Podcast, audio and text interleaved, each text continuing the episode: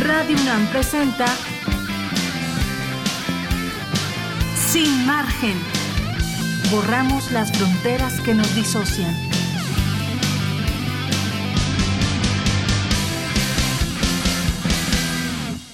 Eso es, bienvenidos a Sin Margen. Ya empezamos una vez más en el jueves a las 12, 3 de la tarde. A ver, es 20 de octubre y ustedes saben que el día de ayer todos nos sumamos al Ni Una Menos, este, este hashtag importante en el que todos desde las redes sociales y también desde las calles hicimos una denuncia en contra de, todos los feminicidios, de todas estas violencias que se ejercen en contra de las mujeres y a las que hombres, mujeres y, bueno, todas las categorías que vamos a ir este, de construyendo el día de hoy, debemos de sumarnos. Tenemos una responsabilidad social y esta responsabilidad eh, también tiene que afrontarse desde el humor, desde la risa, desde la esperanza. Por eso aquí en Sin Margen nosotros estamos borrando fronteras y estamos presentándoles distintos temas el día de hoy se va a poner bastante bueno. Yo creo que va a estar controvertido, yo creo que nos vamos a divertir, así que si quieren ir lanzando preguntas, comentarios, les recordamos que nuestra cuenta de Twitter es arroba sin margen guion bajo UNAM.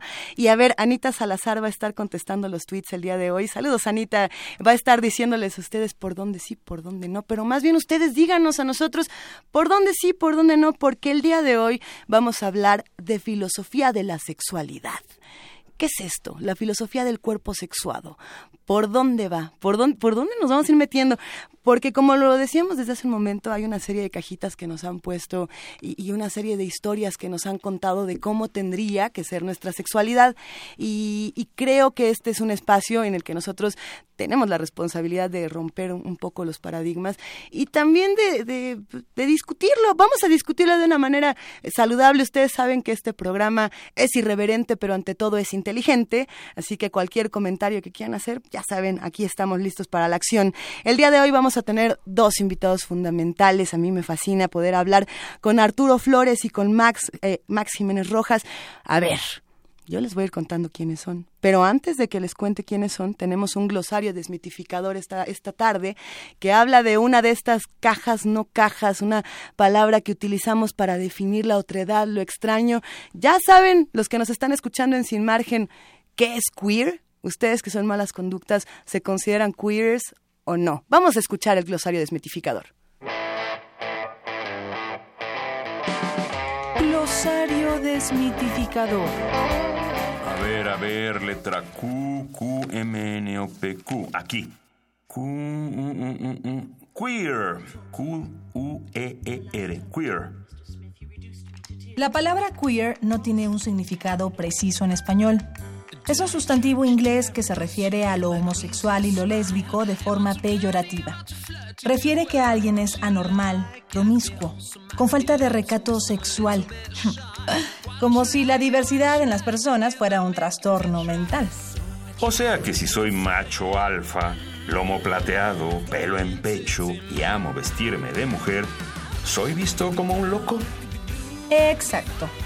No por nada la expresión to be queer in the head significa estar mal de la cabeza. Queer es también un verbo equiparable a perturbar, joder o desviar. Significa que alguien es raro o que está torcido. En este mundo tan lleno de etiquetas, lo contrario a queer sería straight, que quiere decir que alguien es heterosexual, o mejor dicho, recto, bien portado, que sigue el camino de las buenas costumbres. Ned Flanders al teléfono. ¿Qué, Ned? ¿Red? Emergencia vigilla. Los niños Simpson no están bautizados. Carambarijilla. Ned, ¿ya has pensado en otras religiones? Todas son más o menos lo mismo. Ahora vayamos al lado B de lo queer. Ser queer es ser transgresor. No asumes roles ni masculinos ni femeninos. Tú adquieres las conductas y tendencias que necesitas para crecer pleno. Ser queer es destruir estereotipos. Ser queer es ser alternativo. Es la mujer masculina que es madre de familia o el hombre que se siente atraído por la moda femenina y sin embargo es heterosexual. Prince, el cantante fallecido este 2016, es un claro ejemplo de lo queer adoptó conductas propias de ambos géneros sexuales sin encasillarse nunca como gay o heterosexual. Otro artista camaleónico, David Bowie, es también un ejemplo queer. Exploró la diversidad tanto femenina como masculina, sostuvo relaciones con hombres y en sus últimos 20 años vivió su rol de padre y esposo. Ser queer es elegir por ti mismo sin seguir lo establecido por las instituciones. Así que siéntete con la libertad de elegir aquello que te brinda plenitud. No juzgues ni margines a quienes construyen alternativas de vida.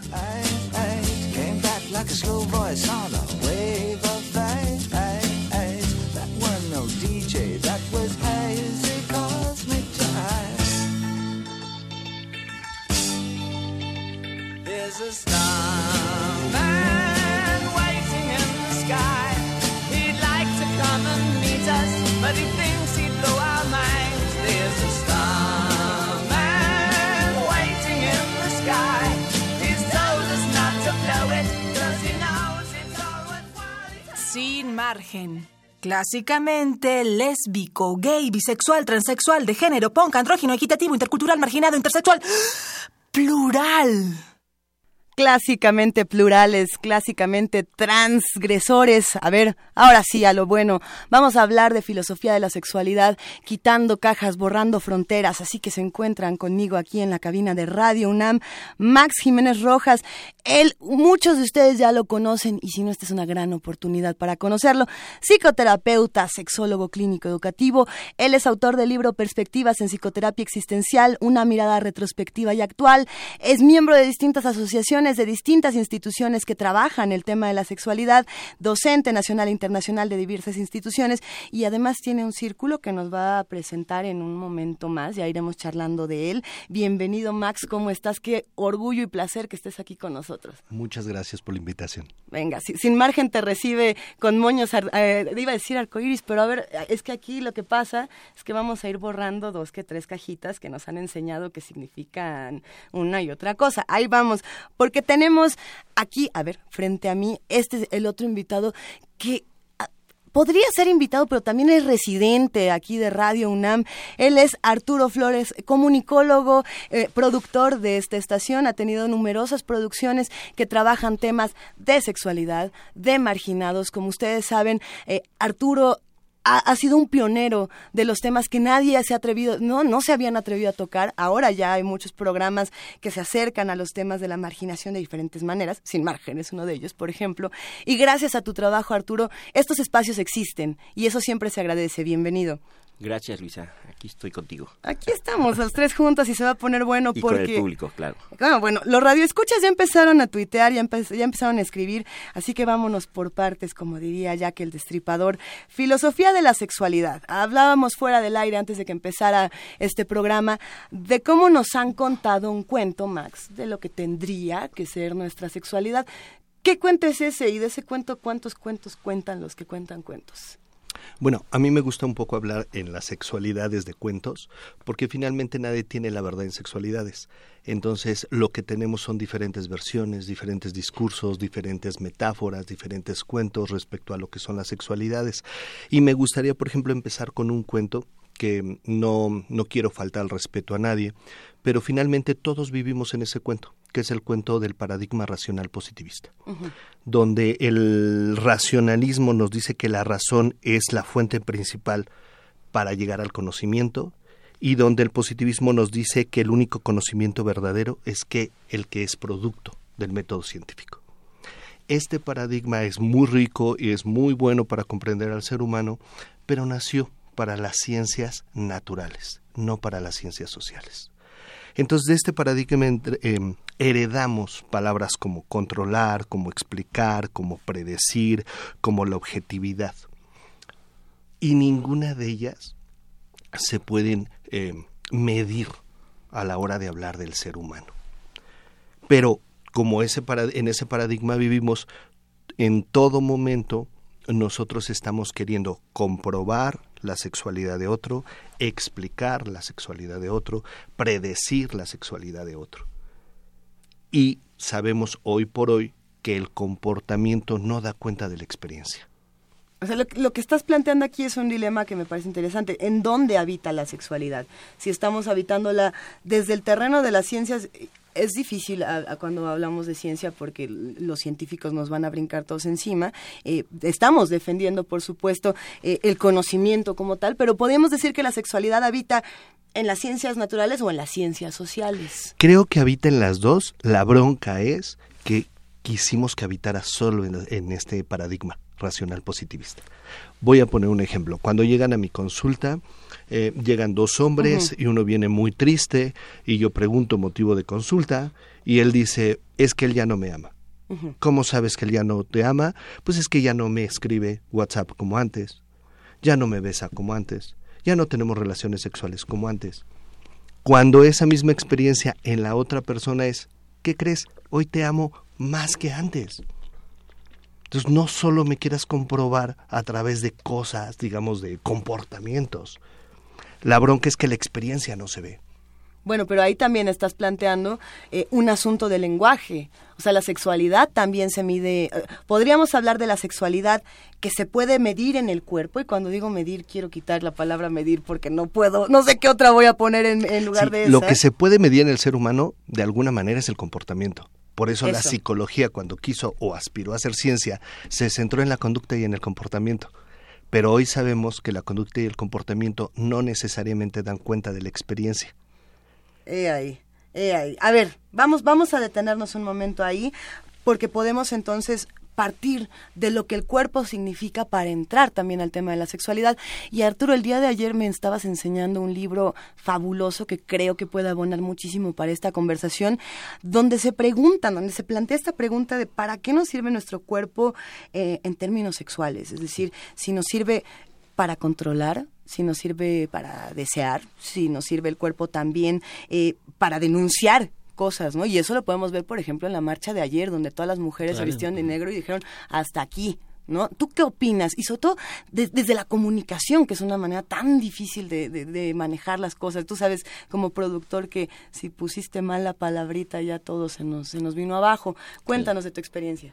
Bueno, desde ver este, este, esta actitud de los diferentes cuerpos que forma nuestra sociedad, que nos forma nuestro entorno o nuestra misma familia desde ese desde, ese papel que ha jugado nuestro cuerpo y que ha sido el de, el de cuidarlo y de mantenerlo también en una forma como no lo no lo explicita la sociedad tienes que tener o la norma que nos que nos impone no desde lo médico porque la parte médica de que no te maltrates tu cuerpo, no, no hagas eso y no tengas que, no hagas cosas que, que se vean mal en tu cuerpo, ¿no? Te empiezan a, limitar. ¿no? Cuando nuestro cuerpo este, es el que muestra y muchas veces es el que nos da hasta de comer, es el que es nuestro instrumento. Claro. Entonces, por eso hablábamos de las chicas de ayer, las, las chicas que están ahorita, que ahorita eh, en este momento tienen un plantón eh, están, ellas eh, están denunciando los feminicidios que ha habido eh, de septiembre del último de Paola a esta fecha. Ya registran creo que 13 y anteriormente durante el año cincuenta y tantos feminicidios. Este son mujeres que han, han utilizado su cuerpo. Han sido marginadas, han sido criticadas, etiquetadas también, ¿no? Sí, y entonces, si trasladamos esto a nuestra vida un poquito a, hasta dónde realmente están ellas actuando o contra quién están actuando, también nos ponemos en un papel, o sea, no, tenemos que ponernos en un papel de, empatía, a ver nosotros cuánto también utilizamos nuestro cuerpo para vivir o cuánto nuestro cuerpo le debemos a nuestro cuerpo. ¿no? ¿Qué hacemos? Eh, tenemos el caso que cuando los hijos empiezan a querer a ponerse un tatú, ¿no? Empiezan a y el papá, ay, no, ¿cómo?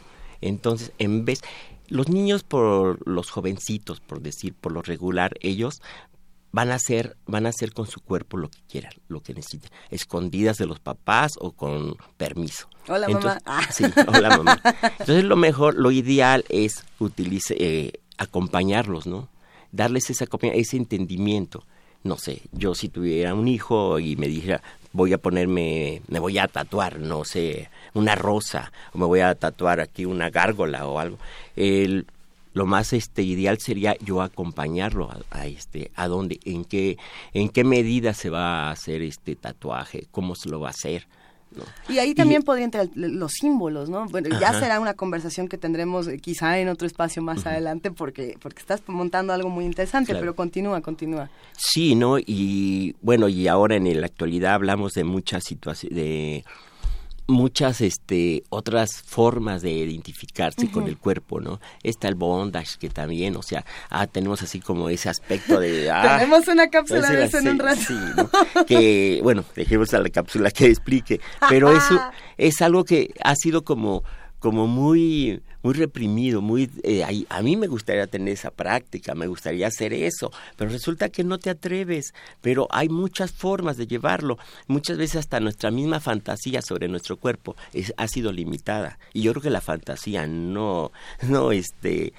pues no hace daño a nadie, ¿no? Es una de las prácticas que más eh, más saludables sin duda, a ver, eh, me, me, llama mucho la atención que dentro de todo lo que estábamos comentando en este momento, hablas de Paola, ¿no? Por ejemplo, esto que ocurrió hace algunas semanas, lamentable, este, inaceptable en nuestro país y en el resto del mundo. Y a mí algo que me llamó mucho la atención y que lo comentamos hace un par de programas es que la revista Proceso eh, le ponía entre comillas Paola, ¿no? Y estas comillas para mí eran eh, insólitas, yo no entendía por qué le estaban poniendo comillas al nombre, eh, si es trans o no, así se llama, no tenemos por qué eh, meter estas cajitas dentro de la comunicación. Y entonces esto me da, me da a pensar, ¿no? Porque tenemos, no sé, la etiqueta, porque sí son etiquetas de LGBT, T, T, T, T, I, P, S, Q, queer, y muchas otras. Pero hasta dentro de esas cajitas, Max, quizá nosotros estamos haciendo paradigmas y estamos no, no me atrevería a decir que encarcelando a la sexualidad, pero quizá la estamos limitando o no.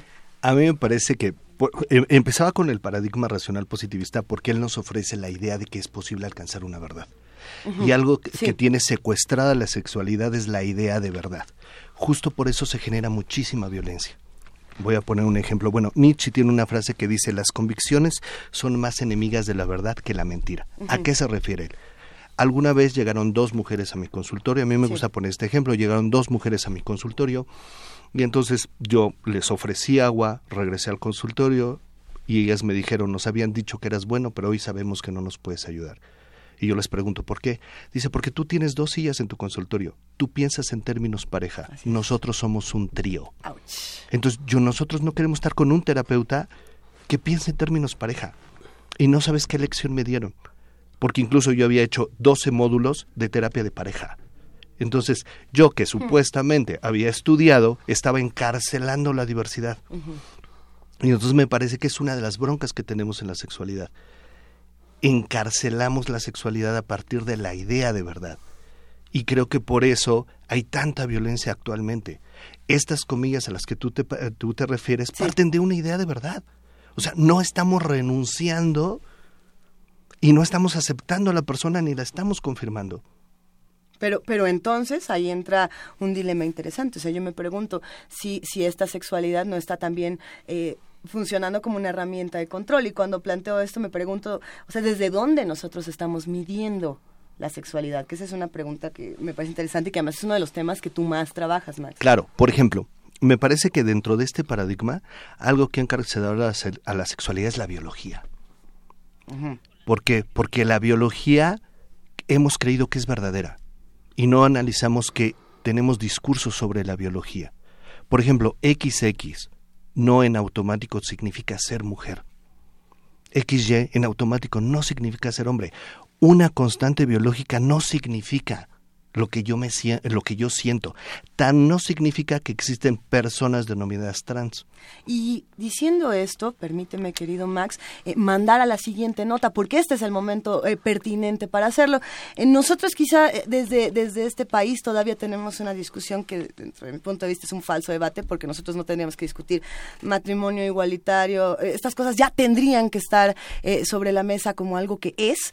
pero, pero hay otros países donde sí hay una discusión diferente, y es el caso de Brasil, donde la candidata Indianara Siqueira tiene un triunfo muy importante y hemos dado muchas noticias muy duras aquí en Sin Margen, donde borramos fronteras, así que, ¿por qué no escuchamos una buena en esto que, pues, a ver qué tanto pasó? ¿Y ahora? ¿Qué tanto pasó?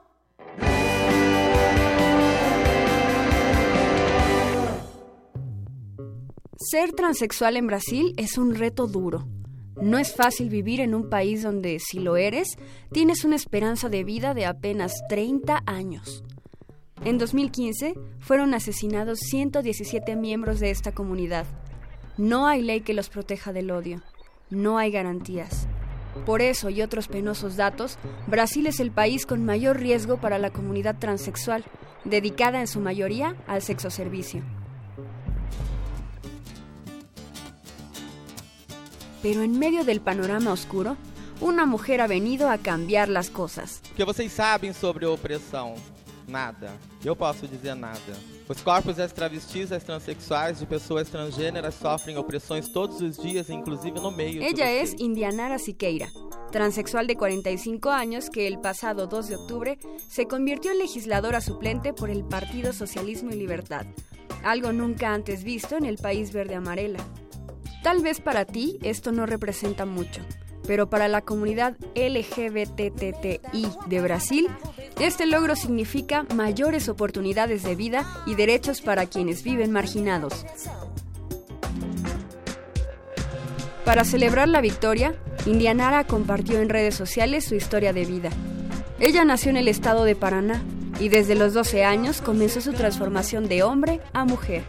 Confundida y rechazada, huyó de casa de su abuela cuando cumplió 16. Vivió en las calles, hasta que un grupo de prostitutas le brindó casa y trabajo. Indianara no tenía 20 años cuando fue violada por primera vez.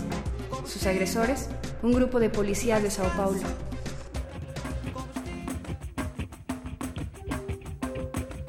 Rota y sin nada que perder, la joven migró a Santos, ciudad brasileña conocida como la capital del SIDA. Nadie le daba esperanzas de vida en una ciudad donde la policía torturaba, asesinaba y extorsionaba a los transexuales. Muchos fueron detenidos. Los que lograban sobrevivir al VIH salían de prisión y comenzaban a delinquir. Esse lugar perigoso. Eu falo, é perigoso para quem? Porque foram os lugares que me acolheram, foram os lugares onde eu sobrevivi?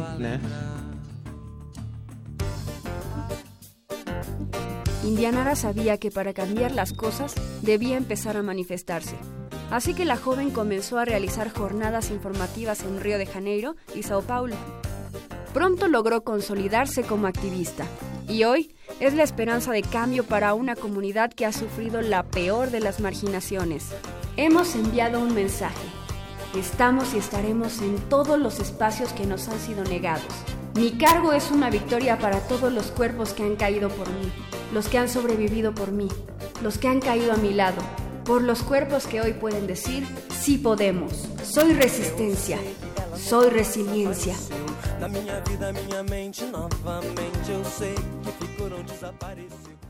¿De qué quieres hablar? Estamos en Twitter como arroba sin margen guion bajo UNAM. Estamos aquí en Twitter, pero también estamos en el 96.1 de FM Radio UNAM. Escríbanos, llámenos, teléfono 55 36 43 39 y cuéntenos en qué etiqueta los pusieron a ustedes el día de hoy. A nosotros ya por ahí nos echaron la etiqueta de, de la mamá soltera, por ejemplo, que también entra dentro de la sexualidad. Y a mí me interesa mucho, Arturo, eh, preguntarte desde los medios, que es tu espacio, pero también eh, tu estudio filosófico, desde todas estas cosas que tú combinas en tu exótica personalidad, ¿cómo se viven estas etiquetas? Por ejemplo, esta de la madre soltera y otras tantas que nos ponen de la sexualidad, de cómo debe de ser, entre comillas. Sí, bueno, eh, viendo desde esta parte de las etiquetas, eh, hablar de las madres solteras, ¿por qué tiene que ser eh, madre soltera? ¿Por qué le tenemos que poner ese nombre? Si necesita un hijo para ser madre, independientemente de que si tenga una pareja o no tenga pareja, es una mujer que tuvo un, que, que tiene, que es madre, que tuvo un hijo, ¿no?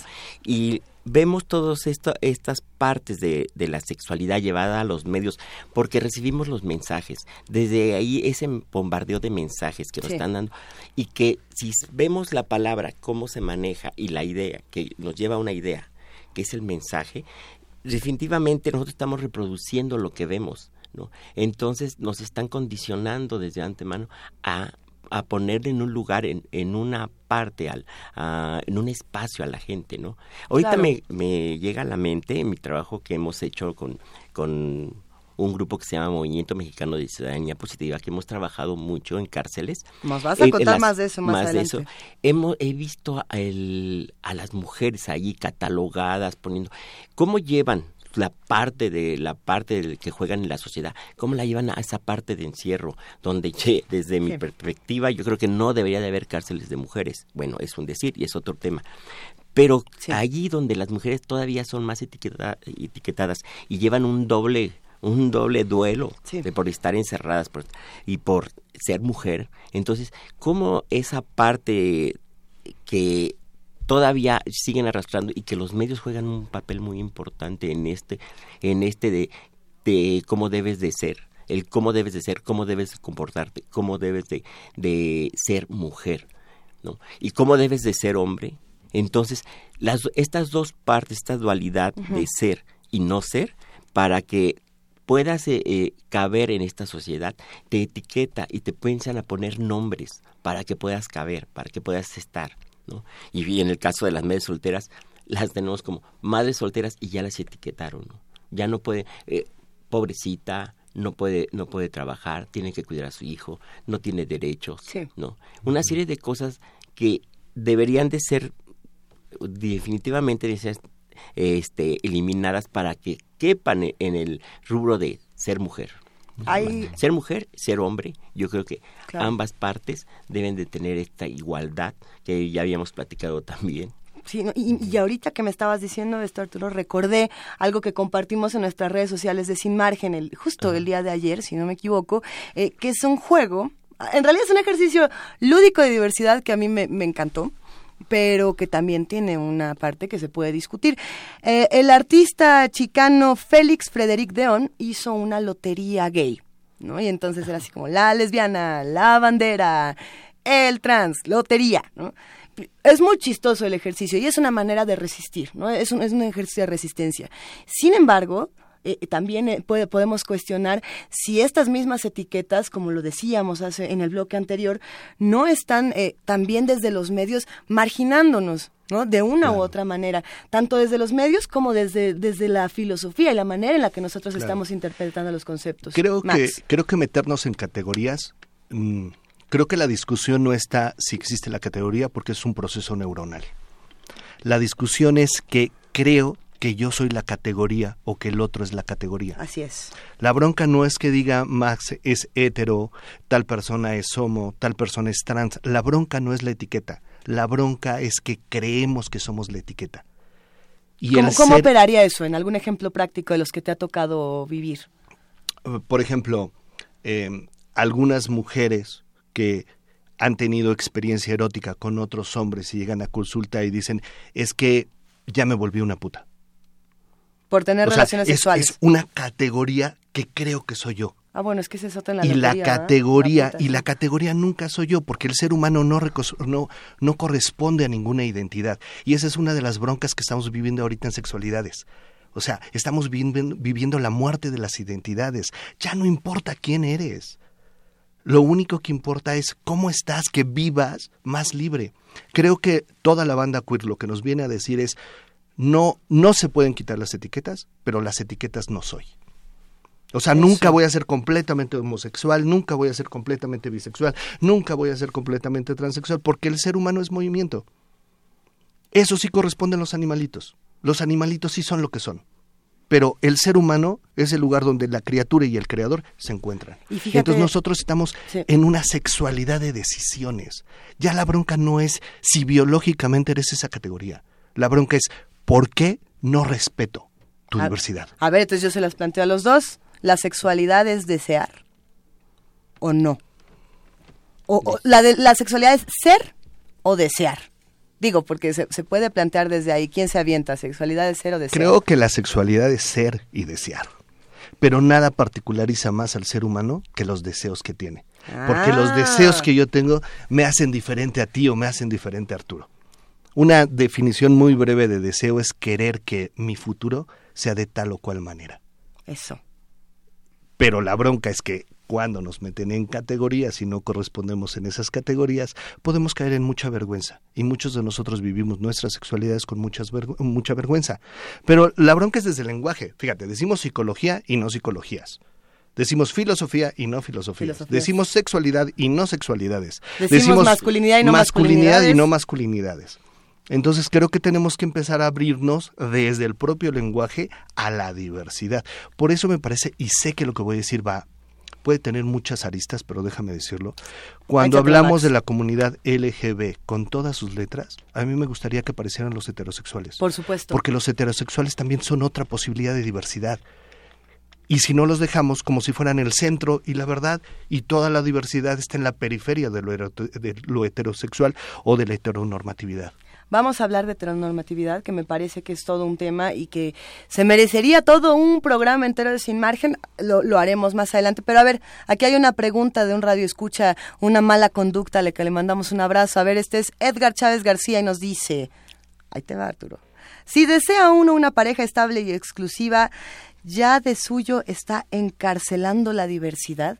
O sea, si nosotros queremos tener una pareja estable y no muchas parejas, o no poliamor, o no trío, ¿estamos encarcelando la diversidad? Yo lo único que diría Max. es cuestiónate. Cuestiónate. Porque la- vivir en pareja es una posibilidad. Podrías vivir en trío, podrías no tener ninguna pareja, podrías, podrías tener parejas subsecuentes, podrías vivir en comuna. O sea, yo solo diría, cuestiónate. Y si eso es lo que deseas, si eso es lo que quieres, y la otra persona o las otras personas están de acuerdo, se vale. O sea, lo único que intentamos de construir son estas verdades que hemos creído que son dadas. Por ejemplo, hay otra verdad. Sí. Cuando te vinculas eróticamente, tienes que amar a la persona. O No, si bueno. amaras, no te puedes vincular eróticamente con nadie más. Con Oye, perdóname. O sea, ¿cómo juntas todo? ¿Cómo juntas todo? Bueno, El- con el, el lenguaje el- tendríamos claro, que ser capaces El de punto nada más es cuestionar. Eso es lo que me enseñó esta pareja. Que yo estaba pensando en términos pareja y al pensar en términos pareja, ya la pareja no se vuelve una opción, se vuelve destino. Se vuelve destino. Y entonces yo diría, no estamos diciendo ya no vivas en pareja, lo que estamos diciendo es si a ti te conviene vivir en pareja, hazlo. Pero si te conviene estar en trío, hazlo, por favor. Pero si te conviene tener solo parejas subsecuentes, hazlo, sucesivas, hazlo. Pero cuestiónalo. Me- Simplemente cuestiónalo. Me encanta que estemos hablando de cuestionarnos. Creo que los medios de comunicación tienen una responsabilidad muy importante en, esta, en estas cuestiones. Eh, y a ver, hablemos también de los que han sido activistas y de los que han formado parte de los movimientos que defienden la diversidad. Eh, nuestro queridísimo amigo Armando Vegagil, ustedes lo conocen, eh, nuestro botellita de Jerez, pero también el que da inyecciones a domicilio, dicen por ahí. A ver, él va a hablar el día de hoy de Tom Robinson y nos va a poner una rola aquí en Sin Margen, donde borramos fronteras. ¿De qué quieres hablar? Estamos en Twitter como arroba sin margen guion bajo UNAM. Para las malas conductas que escuchan sin margen, este es Armando Vega Gil, bajista de Botellita de Jerez, escritor, fotógrafo y aplicador de inyecciones a domicilio. Van estas dos rolas sobre la sexualidad reventada en los 70s y en los 80s y que nos trae hasta ahora su oleaje liberador.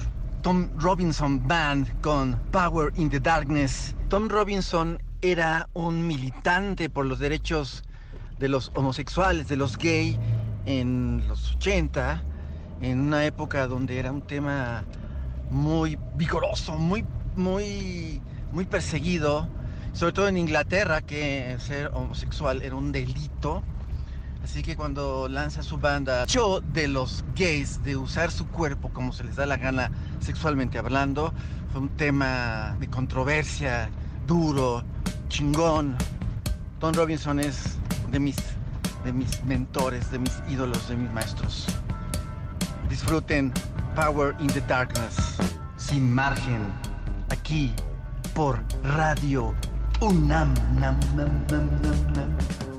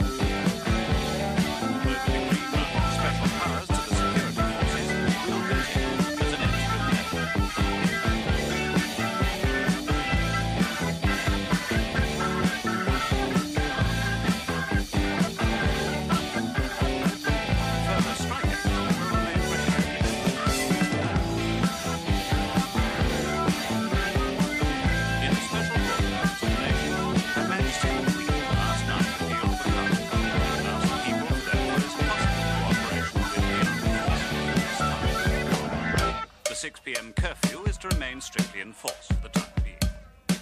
Today, institutions fundamental to the British system of government are under attack. The public schools, the House of Lords, the Church of England, the holy institution of marriage, even our magnificent police force are no longer safe from those who would undermine our society. Sin margen, a través del 96.1 de FM.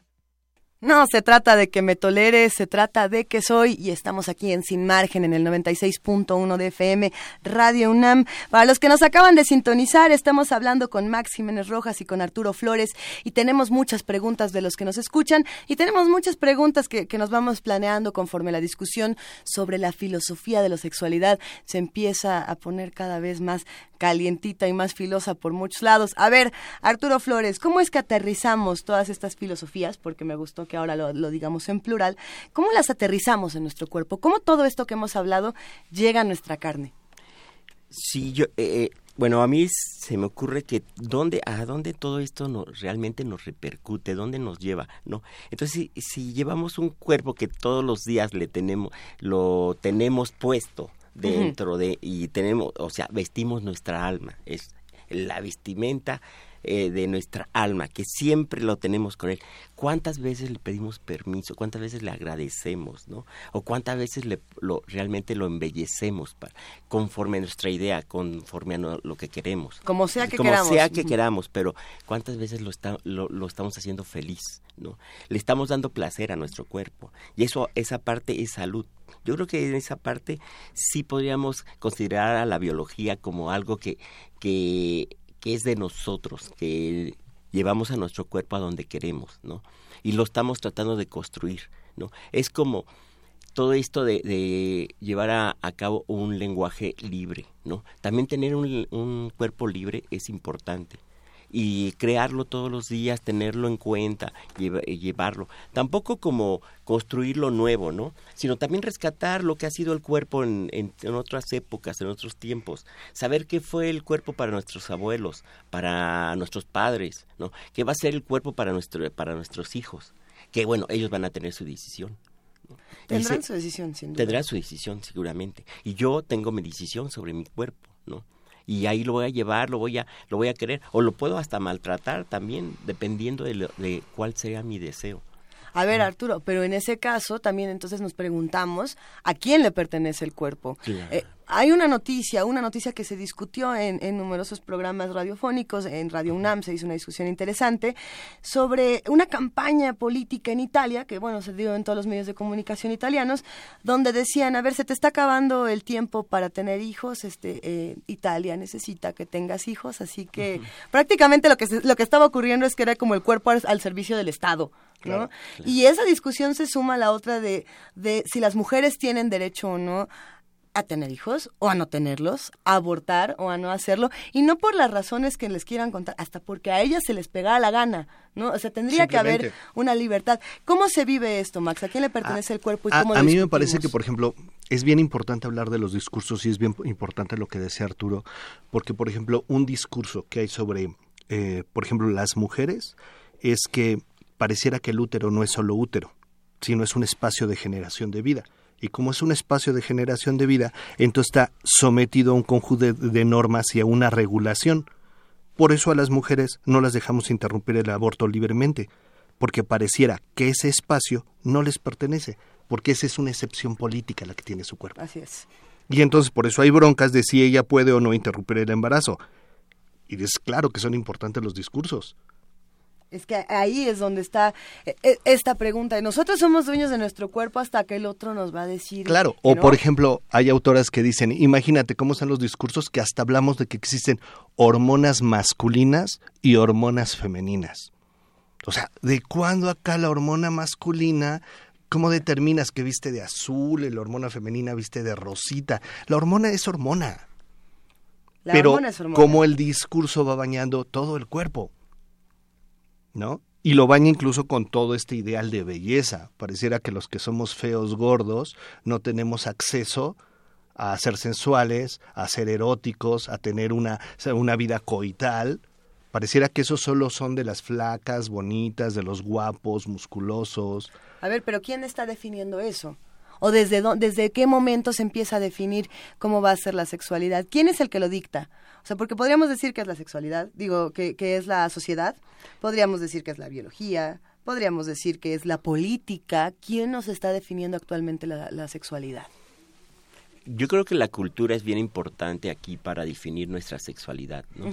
Porque vemos en diferentes culturas cómo se qué es qué, qué, tienen de idea de la sexualidad o cómo llevan a cabo su sexualidad. A lo mejor no tienen una idea de lo que es la sexualidad como un como una, una situación filosófica de entender eh, la sexualidad como algo que estoy, que me da placer, gusto. Simplemente llevan su sexualidad como algo que, eh, como un rito, como algo que cumple con ellos, ¿no? Y vemos en otras sexualidades que, eh, que hay, por ejemplo, cosas que para nosotros son muy marginadas o que son muy reprimidas. No sé, vemos, por ejemplo, en, en Indonesia hay unas tribus donde las madres masturban a sus hijos para sentirse bien, ¿no? Para relajarlos, para que se duerman. Y esa sería una de esas cosas escandalosas, que todo el mundo diría, puede decir, sí, ¿no? Ok, hablemos, hablemos de cosas escandalosas, Arturo. A ver, ahí te va esta. Nosotros tenemos esta sección llamada las malas conductas. Nuestros queridos malas conductas llaman y nos cuentan algunas experiencias, cómo les va, hacen reflexiones eh, filosóficas, biológicas, intelectuales o no. Y este es el caso de Paris Daniel, que se comunicó con nosotros. Le mandamos un gran abrazo a Paris Daniel para contarnos una experiencia sexual completamente transgresora y que aunque pareciera que ya forma parte del imaginario social, mm, a ver, vamos a escuchar las malas conductas mejor. Estas son las malas conductas.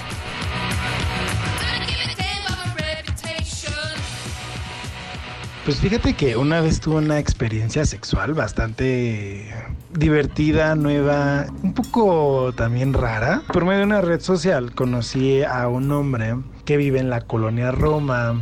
Y pues platicamos y siempre en las pláticas gay, cuando estás platicando con un chico es siempre sale la pregunta, ¿qué rol eres? Hay veces que uno como chavo gay te da miedo como el no saber el rol de la otra persona, porque a lo mejor te puede gustar tanto una, persona y de repente pues sale que es pasivo, totalmente pasivo, totalmente activo y bueno, hay veces que uno prefiere ser totalmente inter para pues disfrutar de las dos maneras, ¿no? Porque puedes disfrutar tanto dando como recibiendo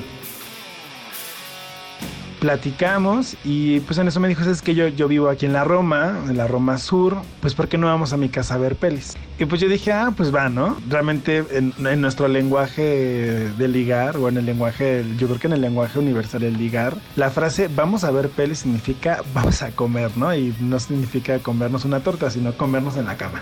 Dije, estoy soltero, no tengo a quien rendirle cuentas, la neta me encantó, pues ¿por qué no? De pronto, pues nos empezamos a besar pero me dijo, me hizo una pregunta que nunca, bueno, que alguna vez trataron de hacérmela, pero que ese día fue como clave para ese encuentro, porque me dijo, ¿te gusta el sado? Y yo, ¿el sado? Y me dijo, sí, el sado, el sadomasoquismo, ¿no? Y la onda, este, leather, ¿no? Y yo dije, pues se me hace sexy, pero pues no voy más allá que una, una palmadita en las pompas, una nalgada, una mordida, ¿sabes? Y entonces el güey me dijo que él era experto en sado, que él era totalmente un domador y entonces pues obviamente me sentía más princesa. Y fue muy cagado porque así como en la película de 50 sombras de Grey o bueno en el libro, él tiene un closet hecho en, pues, en la pared de esos que están así como metidos y que nada más como una puerta más, ¿sabes? Entonces abrió la puerta del closet y el closet queda a medir como unos 3x3, una cosa así muy, muy pequeñillo, pero a la vez no. Y cuando la abrió, tiene una gran colección de látigos, máscaras, mazos con picos. Lo vi y dije, no manches, me voy a poner una golpiza, así en Fabiruchis voy a salir. Entonces dije, pues ya estoy aquí, ¿no? Ya, ya estoy más formada que en el IMSS. Dije, no, pues ya, y entonces pues ya eh, le dije, ok, pero no quiero cosas así muy feas. Y me dijo, tú relájate, tú déjate llevar. De pronto llegó la cosa más extraña del mundo. En la parte del techo tiene una como cortina que si él la jala, se viene para abajo un columpio.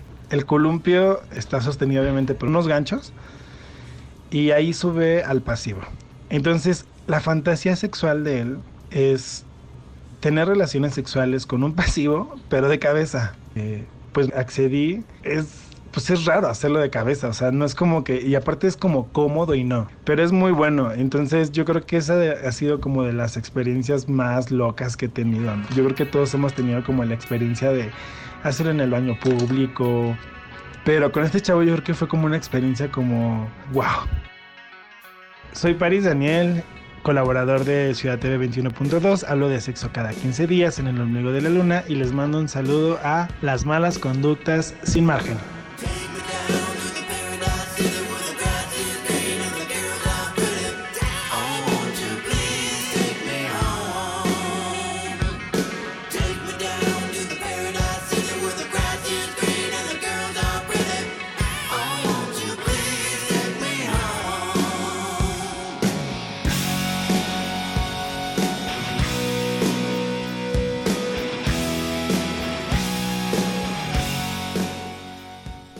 Aquí en Sin Margen también nos gusta Guns N' Roses. A ver, si quieren escuchar la versión no censurada del testimonio de Paris Daniel, escríbanos, mándenos un tuit a Sin Margen, guion bajo UNAM. Estamos así en Twitter, tenemos teléfono 55 36 43 39.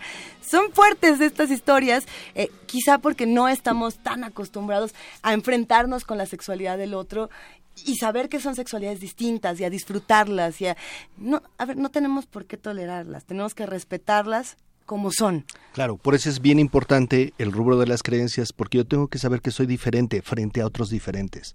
Entonces ahí se diluye el concepto de inclusión.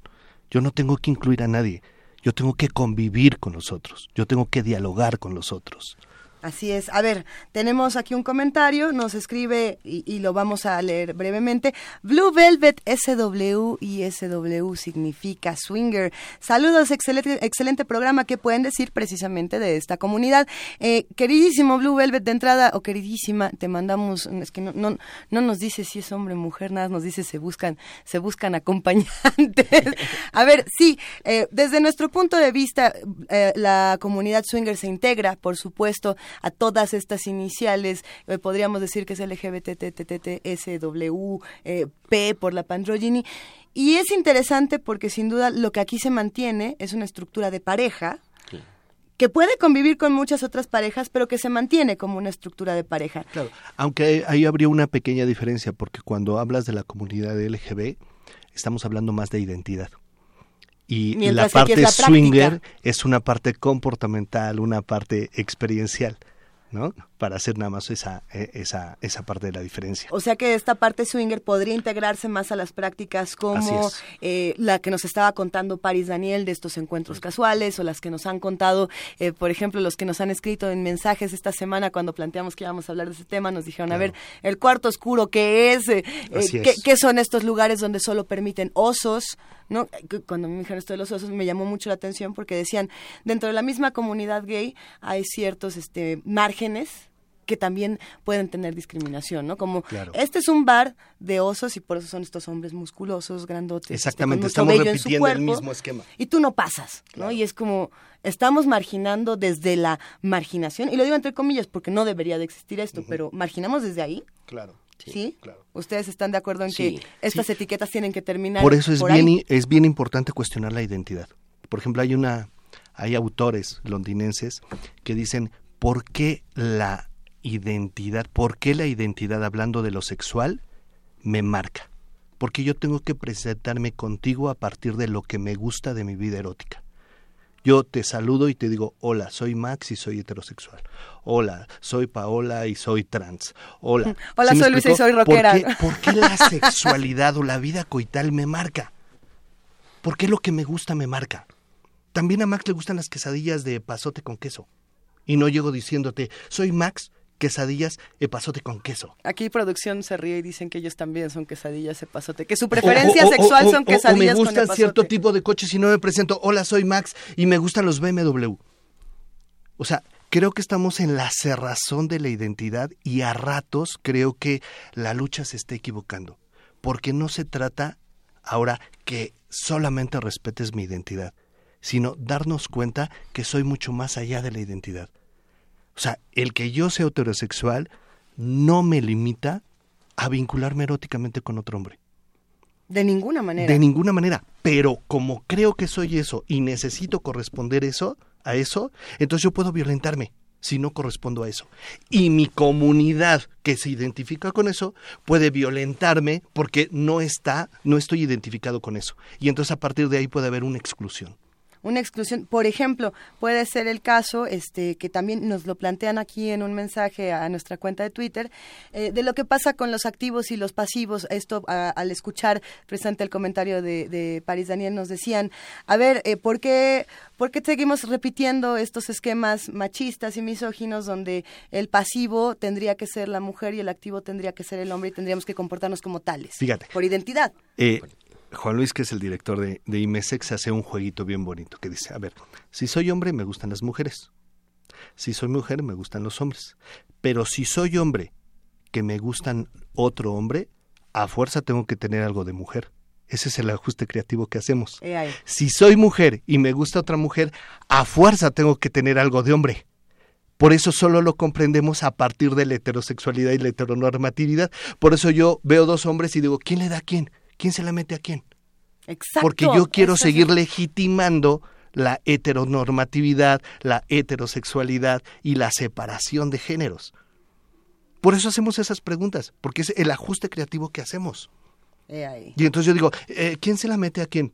Porque sabemos que nuestra identidad o el ser hombre está a partir de ciertos mitos, perdón, sí, de cierta pues mitología que yo tengo que, déjame decirlo así, cumplir. Por ejemplo, ¿cuál es una actividad con la que tiene que cumplir un hombre heterosexual? Con que nadie se la meta. Eso. Porque si a mí nadie me la meta, yo garantizo mi sello de que soy hombre heterosexual. Sí. En automático, cuando a un hombre se la meten, ya, ya no está cumpliendo con todos los ritos para ser hombre. Y entonces luego por eso entramos en conflicto y digo, híjole, me la metieron, eh, ¿seré gay? Y a lo mejor no me he dado cuenta. No, pues a lo mejor solo me gusta. Y no está en duda mi identidad. Ahí es donde podríamos cerrar con las virtudes del caos. ¿no? y de cómo quizá podríamos encontrar bienestar en este caos donde la, identidad ya no ya puede transfigurarse a, nuestra voluntad y a nuestro bienestar no ahí podríamos quedar a ratos y lo platicaba yo con Arturo cuando empezamos a hablar de cuestionar y ver con ojos críticos y analizar las verdades, y ya que no hay verdades sino versiones y que salgamos de ideas fijas, a ratos luego luego decimos, no, pero entonces va nos va a posesionar el caos. Porque ciertamente estamos viviendo en un momento donde los límites se están desdibujando. Ya no hay límites claros como antes. Y que se desdibujen los límites nos mete en mucha angustia. Porque fíjate, cómo me arranca de la angustia saber que eres mi mujer. Pero si me abro a las posibilidades y vivo con la conciencia de que ni siquiera eres mi mujer, eres completamente libre y podrías decidir o oh, ya no estar conmigo, eso es angustioso. Pero quizá esa es la única manera que aprendamos a respetar la particularidad, a respetar la minoría, a respetar la diversidad, a respetar lo que no se considera común. He ahí.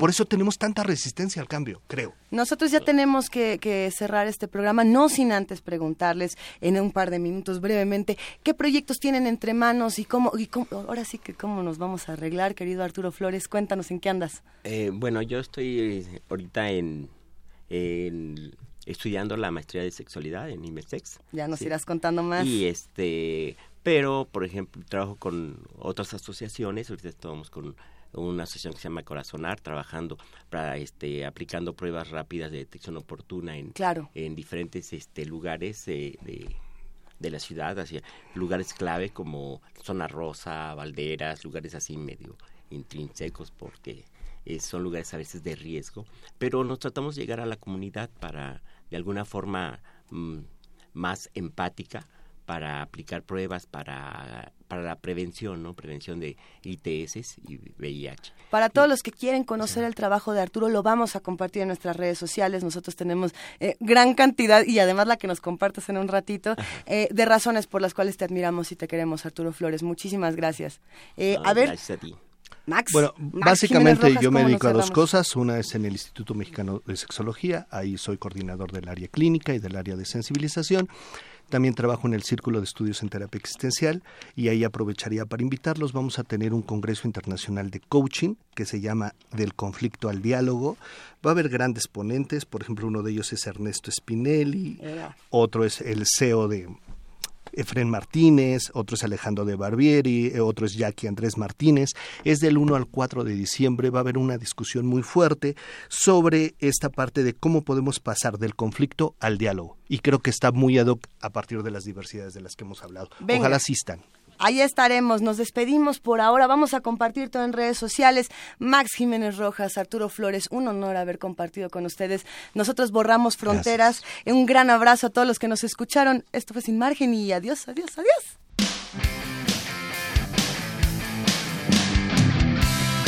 Radio UNAM presentó Sin margen. Borramos las fronteras que nos disocian.